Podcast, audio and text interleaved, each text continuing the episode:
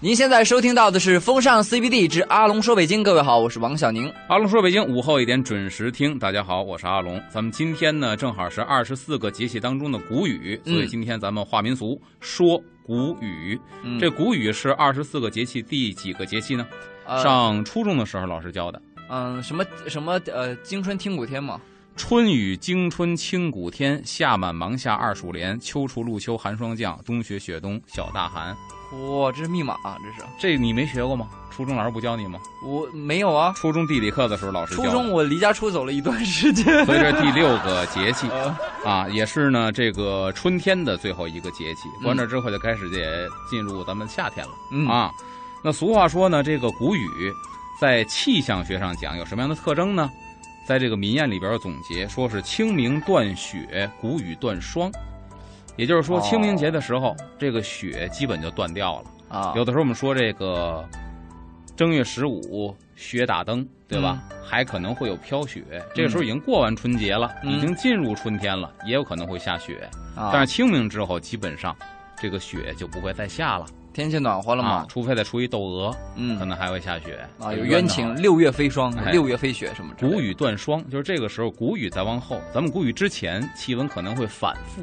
嗯，虽然到了春天可能会急降、骤降，会冷，对，今年北京这天气就是这样的，嗯一会儿热一会儿冷的。但是谷雨之后，基本气温就比较平稳了。嗯所谓的霜是什么呢？霜，它的形成就是因为水汽重且昼夜温差大才形成霜。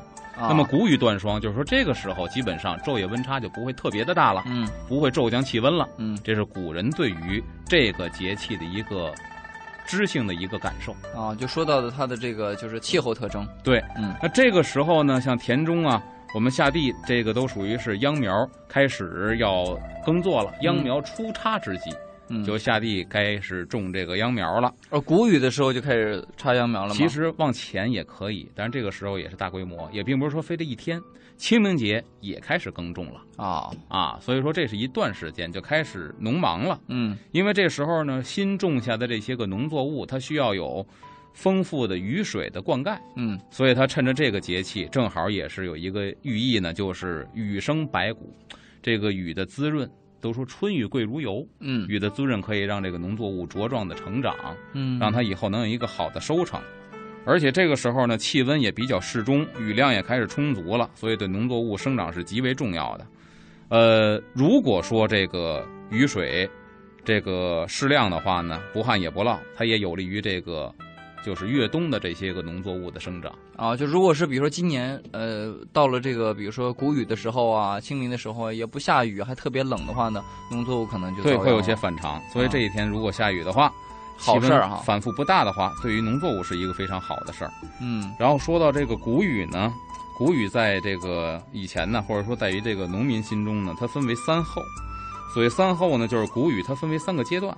啊，哎，这也是是气候那个候吗啊，？对，啊，三候。这也是古人对于这个怎么说呢，自然的观察总结出的一些东西。比如说初候，初候是平始生，等于说初候平始生，平很好理解，草字头萍水相逢那个平，嗯嗯，啊，平始生就是说这个水上开始长浮萍了啊对，浮萍开始生长起来了。哦，因为这个时候呢，水温慢慢的升高了。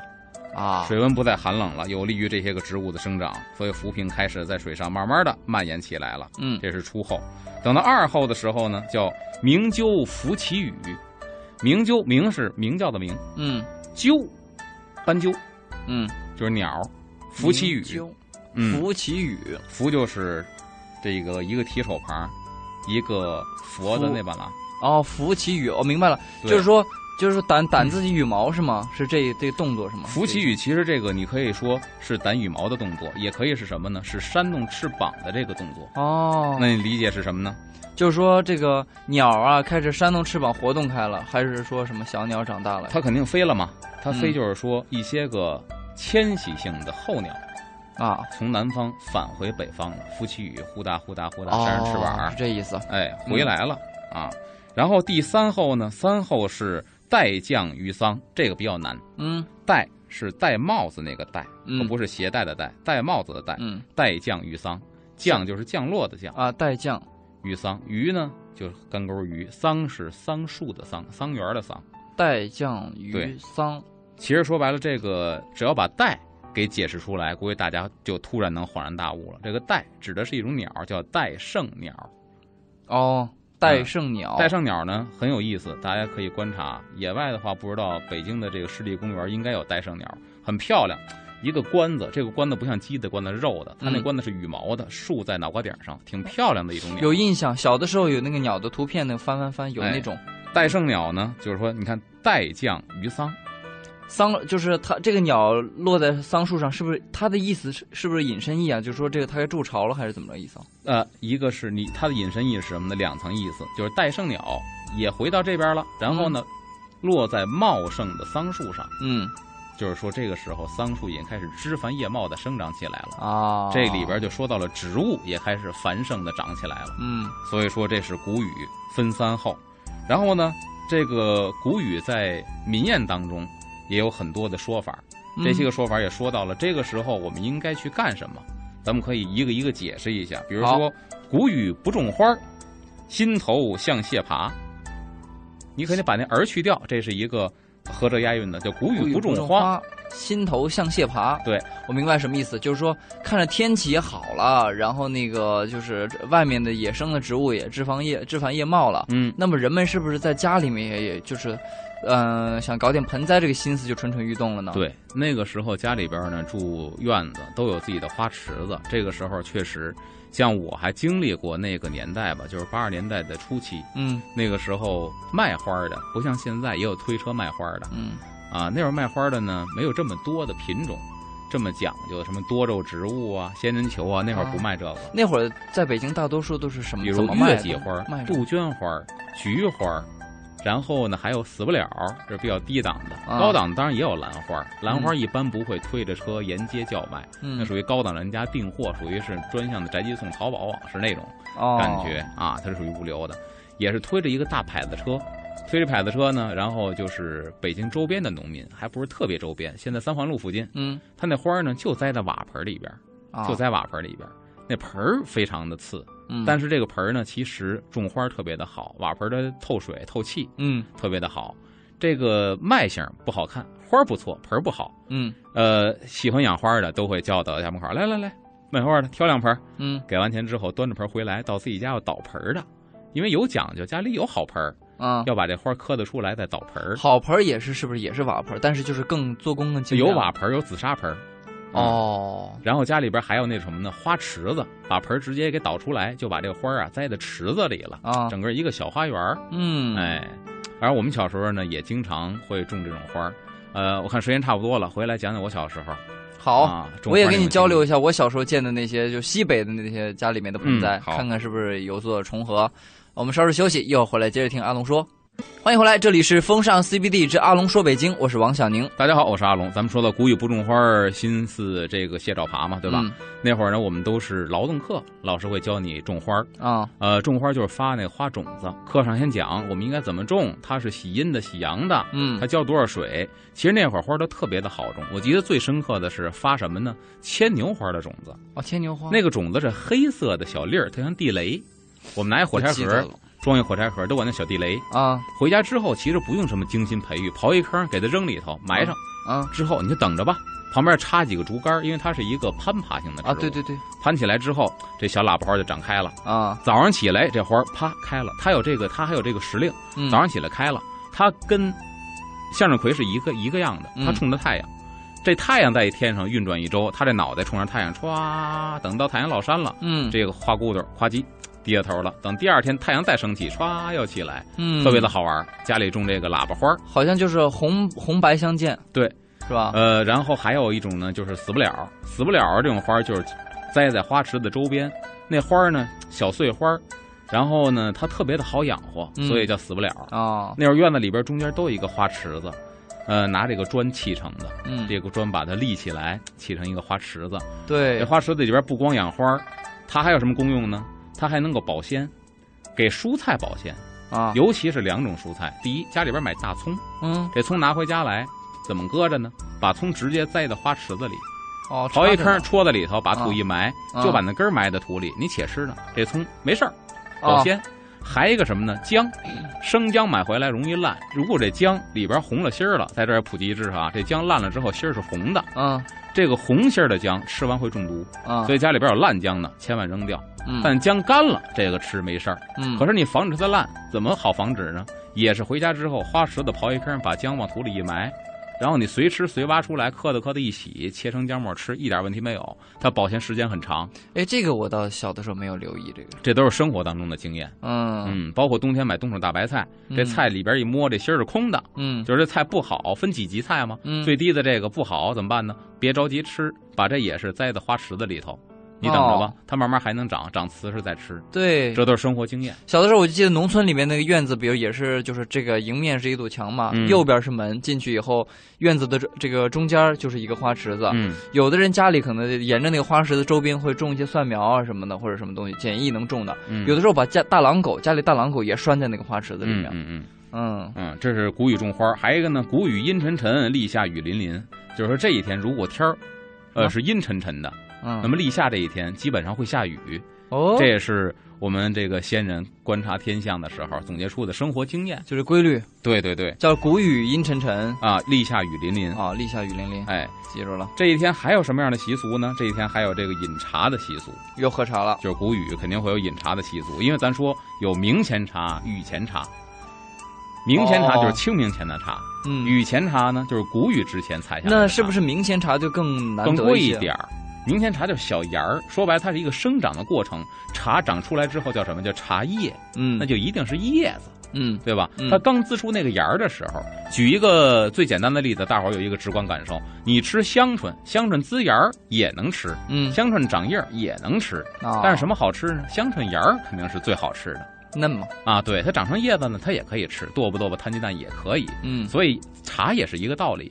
明前的时候刚滋出一个小尖儿来，一小芽儿来，嗯这个时候采下来是最嫩的。嗯雨前茶呢，那就比清明大概得晚了半个月。嗯那这个时候滋出来的这个东西，它已经长成，呃，比那个芽儿呢稍微老一些了，但是嗯也是比较品质高的，这叫雨前茶。嗯再比如这个西湖那边采茶最讲究的啊，只是听传闻，现在应该没有这么去采的了，啊就是找这个未婚待嫁的少女，啊亭亭玉立那种，还有这个长相还不错的窈窕淑女啊，还还得长得好，颜值高的啊，对呀、然后去这个茶山上边呢，穿着青布小褂，挎着这个茶篓，啊，用嘴去叼，用用嘴叼啊，用嘴唇把这个牙这个茶牙给叼下来，然后放在这个茶篓里边，这是一种故老相传。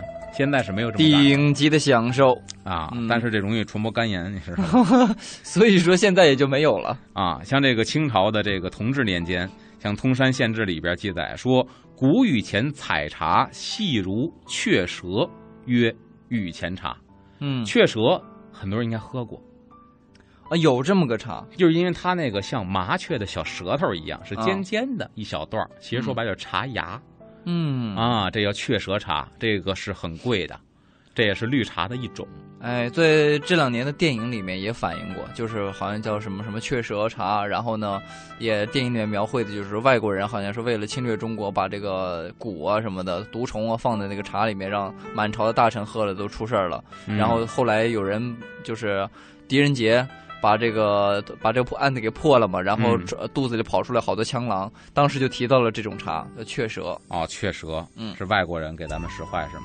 对为了占领占领中国市场，对对对，到处到处送雀舌茶给这些王公贵族嘛。就是打压雀舌，然后推广雀巢。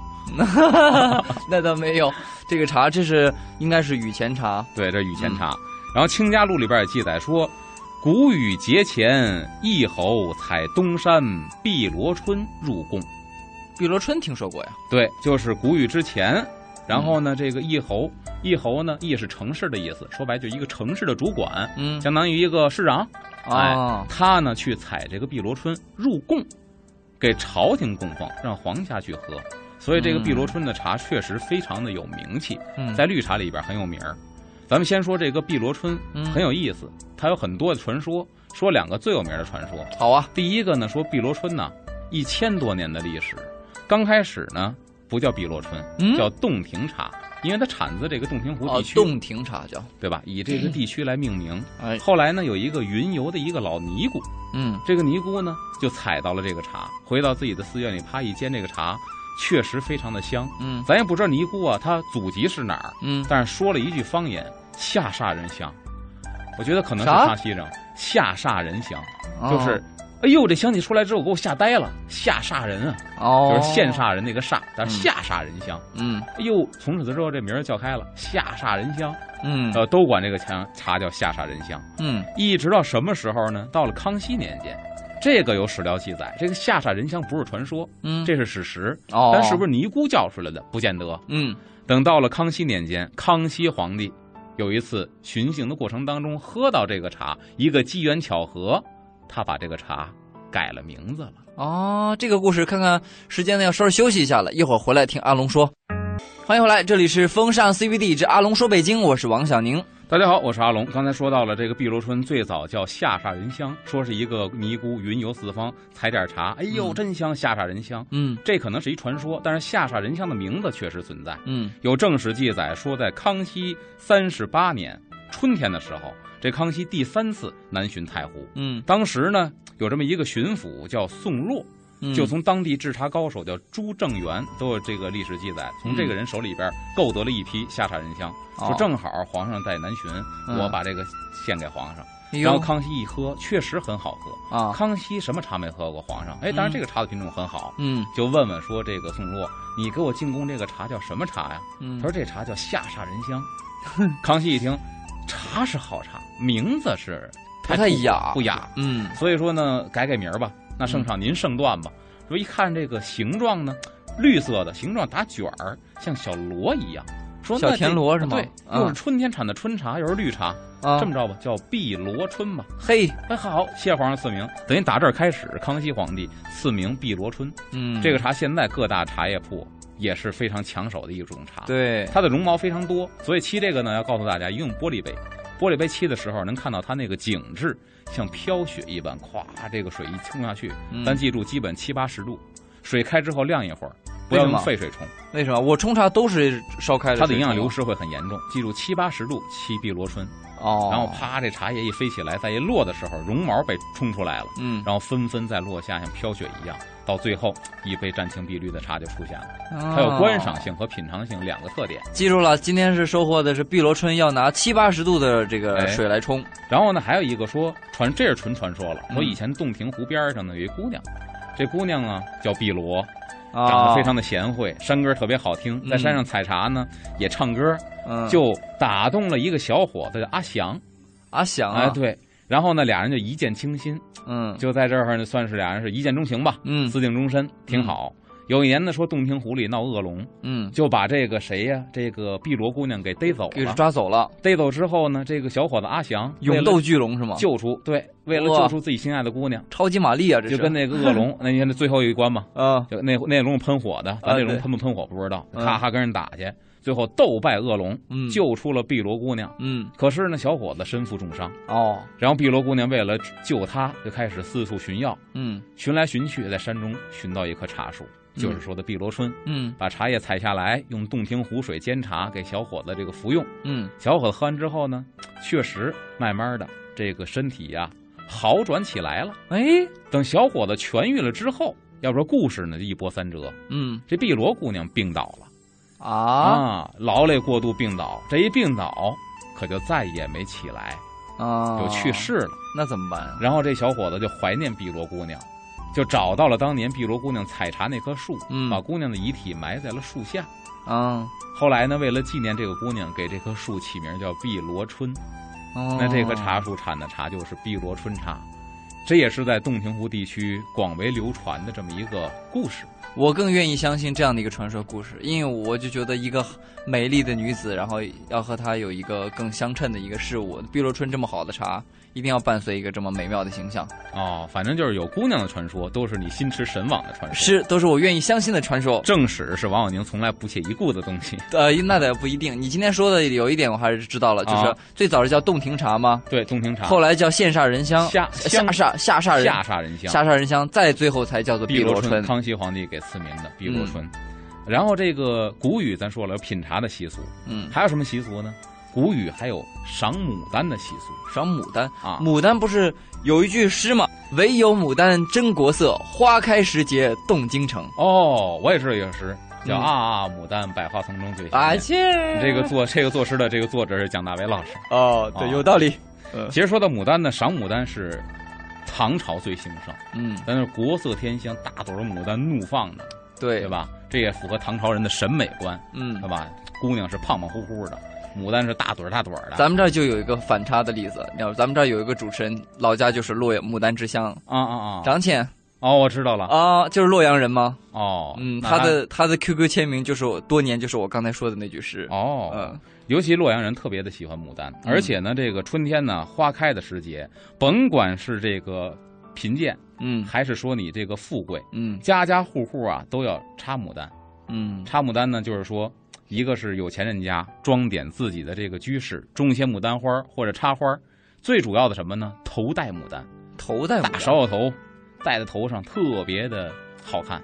啊，就是整就是整那种叫做民族风。啊，争先恐后的要头戴牡丹，嗯，而且呢，在洛阳是直接，唐朝是洛阳直接把牡丹称为什么呢？就是花儿，一说花儿就是牡丹，嚯，所以他们言外之意是什么呢？天下真花为牡丹，嗯，天下真花就是牡丹，其他都不能称为花。因为它够这个饱满，够够鲜艳，所以说那个时候唐朝人是多么的喜欢牡丹花。嗯，自由奔放。而且说到这个，从植物学上讲或者气候学上讲呢，这个牡丹花一般它就是在谷雨节气开放，嗯，这是它一个特别特别准的一个时间点。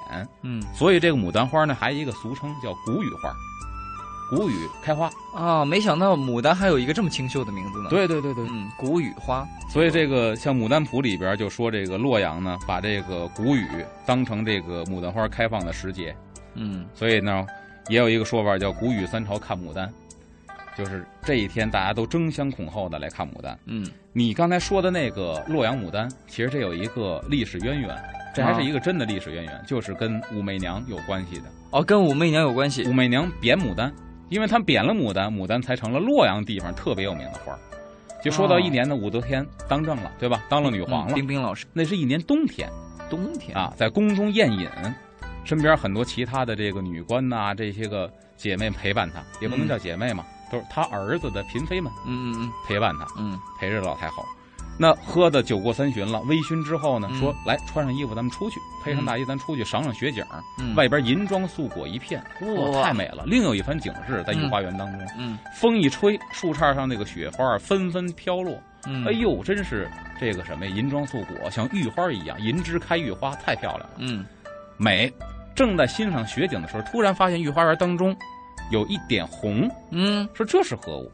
旁边搀着武则天就过去看，原来呢，在银装素裹当中有一枝梅花，梅花腊梅，啊，梅花香自苦寒来。对，嗯迎雪傲立。哎呦，说在这个地方有这么一枝梅花，嗯，确实你武则天不是美吗？我不服，哐叽往那一站？就挺好看。嗯然后这个时候呢，旁边一个嫔妃多嘴了，说：“你看这御花园当中只是一枝独秀，如果是百花齐放的话，那是一个什么景致啊？”嗯旁边另外嫔妃说了：“你喝多了，嗯这是冬天，怎么会百花盛开、百花齐放呢？”嗯这事儿呢，说者无心，听者有意。嗯武则天心想：我权势这么大，嗯，这么着，我还就让冬天百花齐放。哎呦，旁边嫔妃一听，老太后是喝多了，赶紧搀着说：“您回去休息休息吧。别当真啊，哎，是吧？结果休息完之后，你猜怎么着？她没忘这茬儿。啊可是你作为一个人间的女皇，怎么能让植物界的花听你的呢？这就有点意思了哈。后面发生什么事情呢？我们稍事休息一下，一会儿回来听阿龙讲。欢迎回来，这里是风尚 CBD 之阿龙说北京。各位好，我是王小宁。大家好，我是阿龙。咱们说到武则天呢，就想，哎，我就要下一道命令，让这冬天百花齐放，御花园里头百花齐放。因为心想，那怎么可能呢？对吧？嗯您是人间女皇，您管不了这个自然界的事儿啊。对啊您先回去休息休息吧，您先醒醒酒再说。嗯醒完酒之后，没想到武则天没忘这茬儿，嗯提笔写了一份圣旨，怎么写的呢？叫“明朝游上苑”，明天我要去游这个皇宫的内院、嗯花园儿，然后火速报春枝。这这是给谁写的呢？给花神写的。火速报春枝，就必须让这百花齐放，花须连夜放，莫待晓风吹。别等到这个这个这个天大亮的时候，天蒙蒙亮，天破晓，我就要看百花齐放。写了一份圣旨，告诉底下的人去拿这个到花园给它烧了，因为那个时候人通神的方法就是烧，嗯比如什么这个这个粉表参玉皇，说你这人疯了，嗯粉表写个骂玉皇的一个信，烧完之后叫粉表参玉皇，嗯说玉皇大帝不是，就烧，烧完之后呢给花神，嗯哎花神接到这份圣旨之后，一想说武则天那可是心狠手辣的狠角儿啊，嗯，咱怎么能得罪她呢？嗯要不咱们都想想办法，能不能咱们头天亮把花全开开？这说行，那说也行。这个时候就谁也有气节呀？就是有有这个气节，就是牡丹花。牡丹君，牡丹花一说，你们愿意开是你们的事儿，啊我就是不开。说你可别惹火少神，嗯他的这人可心狠手辣。嗯等到第二天的时候啊，真是武则天一觉醒来，走进上渊御花园一看，百花齐放，嗯，哎呦，心里高兴，跟旁边这帮嫔妃还这是吹呢。你看看没有？嗯嗯，我的一道圣旨，他们敢不开吗？这时候旁边有一个女官说：“您看，还真有一个秃着枝子呢。”嗯武则天一看，什么花？什么花？回您，这个是牡丹花。告诉旁边太监，你去把这牡丹花啊，先给我烧了，嗯架火烧，烧完之后烧焦了还不算完，连根儿给我刨了，嗯把这一片花全给我刨了。嗯刨完之后干嘛呢？你给我扔了，扔哪儿去呀？扔到洛阳。哎，洛阳有一个山叫邙山，当年武则天去过这个地方，知道嗯邙山是崇山峻岭，嗯沟壑纵横，嗯这地儿地理条件特别不好，把它扔那儿去，我就惩罚惩罚他。啊你敢不听我的话？结果就把这牡丹花扔到洛阳邙山了。嗯，没想到他到了这儿，反倒是落地生根，在邙山里边大片大片的开牡丹花。啊，洛阳百姓一看，哎呦，这山里边还有这么好看的花呢，竞相的往家里边去移植移栽。嗯慢慢的，洛阳城里边家家户户种牡丹，直到哎现在都是洛阳牡丹节，在中国春天算是一大盛事。哎呀，武则天的一个无心之举，造就了牡丹在洛阳的那个头花的地位。对，所以说这就是武则天贬牡丹，形成了洛阳牡丹这么一个典故。啊，是这么来的。像这一天，咱说了谷雨了。同样呢，咱再说一其他的节气，就是嗯明天三月初三上巳节。三月初哪哪两个字？上上巳，巳呢就是祭祀的祀，去掉这边的半拉部首。嗯说的，呃，这么说你就知道了。呃，巳蛇，哦哦，哎，就那个四，上是上下的上还是就是自己的的己，啪把那口封上，上下的上，上巳节。上巳节？哎呦，哎这个节真的平常不是太留意啊。三月三上巳节，三月三其实是一个人的生日，王母娘娘蟠桃会。三月三，哦，王母娘娘的生日是三月三，哎，三月三蟠桃会，农历三月初三。王母娘娘过生日，由她引出了《西游记》啊。哎呦，那我得去啊这天。你知道为什么由她引出《西游记》来不？呃，你想想，《西游记》没有王母娘娘就没有《西游记》。我想想哈，首先是你看，呃，孙悟空是偷吃了蟠桃，对，对吧？然后，呃，喝了酒，然后还去登了那个太上老君的炼丹炉。对，呃，这个沙和尚是原来是卷帘大将嘛，对，然后好像是在这个办秉公办事的时候是打碎了一盏琉璃，卷帘大将是这谁？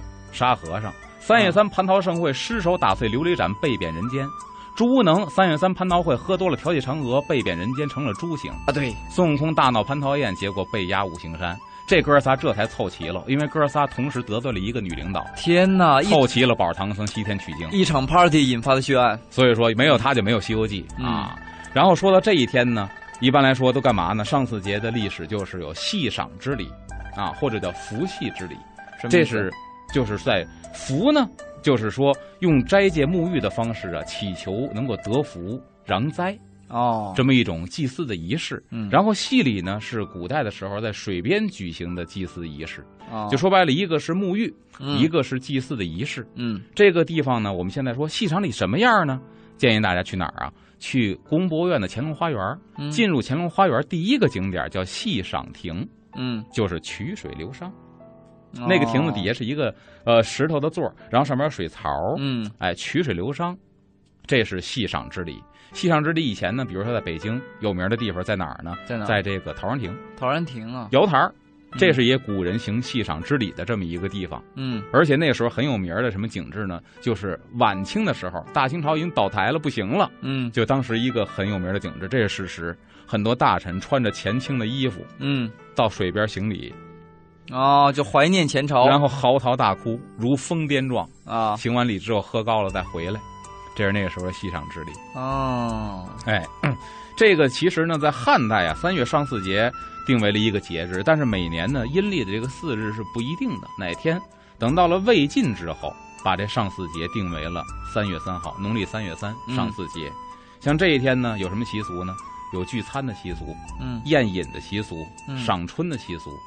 所以杜甫在《丽人行》里边写到：“三月三日天气新，长安水边多丽人。”就是大家大姑娘小媳妇儿啊，也去水边踏青。嗯这些个文人士大夫呢，也是三三两两结在一起，嗯戏场之礼之余，大家宴饮一番。非常适合相亲。哎，嗯这跟相亲倒是没有关系，哦各玩各的。哦，各玩各的。啊嗨，所以说，我们看这个最有名的戏场之礼出的一个，可以说在中国甚至世界文坛上都有影响力的一篇文章，叫《兰亭序》。就是戏场之礼当天，三月三上巳节当天，这是东晋穆帝永和九年，公元的三百五十三年嗯，三月三号。三月三号。王羲之呢和谢安呢这些个四十多个大文人，啊，孙绰呀这些个，那就等于是这个巅峰状态了，一个顶级文人的一个大 party，在这个绍兴兰亭绍兴兰亭。组织这么一个大 party，说白了就是伏羲之礼。当时是所有的文人都写吗？还是只有他一个人写？所有文人都写，他写的是什么呢？他写的是序，把所有文人写的文章诗句集成一个集子，每本书前面都有一个序，后边有跋呀。那么嗯谁写这个序呢？王羲之写这个序，把这四十多个文人的文章集结在一起，他来作序，所以叫《兰亭序》。因为在兰亭发生的一个事情，啊，就是后人也有叫《兰亭集序》的，就集子嘛，把大家都集合在一起，哎，就相当于说一本书最前面的有一个引言嘛，嗯序，然后找一个，比如说大家都写这本形成了一本书，对，那么找谁去写这个序呢？他把大家的那个就简就是精华提炼一下，写不是精，华，序是他自己的感慨，自己的感慨，他不对对这本书或者说这个 party，他不会引用别人的诗句，他自己的这个这个这个当时的感慨。嗯写完之后，他当时喝醉喝醉酒的状态。嗯像《兰亭序》的原本现在应该是没有，嗯有很多这个临摹本。他当时也是喝高了，他喝高之后写错了很多字儿，他当时就直接拿这墨笔啪啪啪给涂成墨疙瘩，底下再写一个正确的字儿，啊，所以他很多的这直接在纸面上修改。嗯第二天，王羲之醒了，一看文章不错，词句挺好，就是好多错字儿都墨疙瘩，再写一篇吧。嗯再怎么写，没有这个神韵了。写不出来了，当时那感觉了，因为当时喝醉了，对，流传到现在的就是那篇涂改版的《兰亭序》，所有人临摹的都是有那墨疙瘩。涂改版《兰亭序》，哦，想看这个碑刻，在北京有一个地方，就是北海公园嗯里边还有他这个《兰亭序》的碑刻真好。啊。嗯，就是今天我们聊这个谷雨这个节气哈，引发出来一些故事，包括甚至说这个书法界的大家王羲之的故事都给说出来了。这回我们找着出处了，嗯三月初初三上巳节，哎，出来了这么一个就是经世大作，呃，也是我们的历史文化遗留的一个宝瑰宝哈。呃，今天呢聊谷雨，我们就看看时间聊到这儿了，我们下期节目再见啦。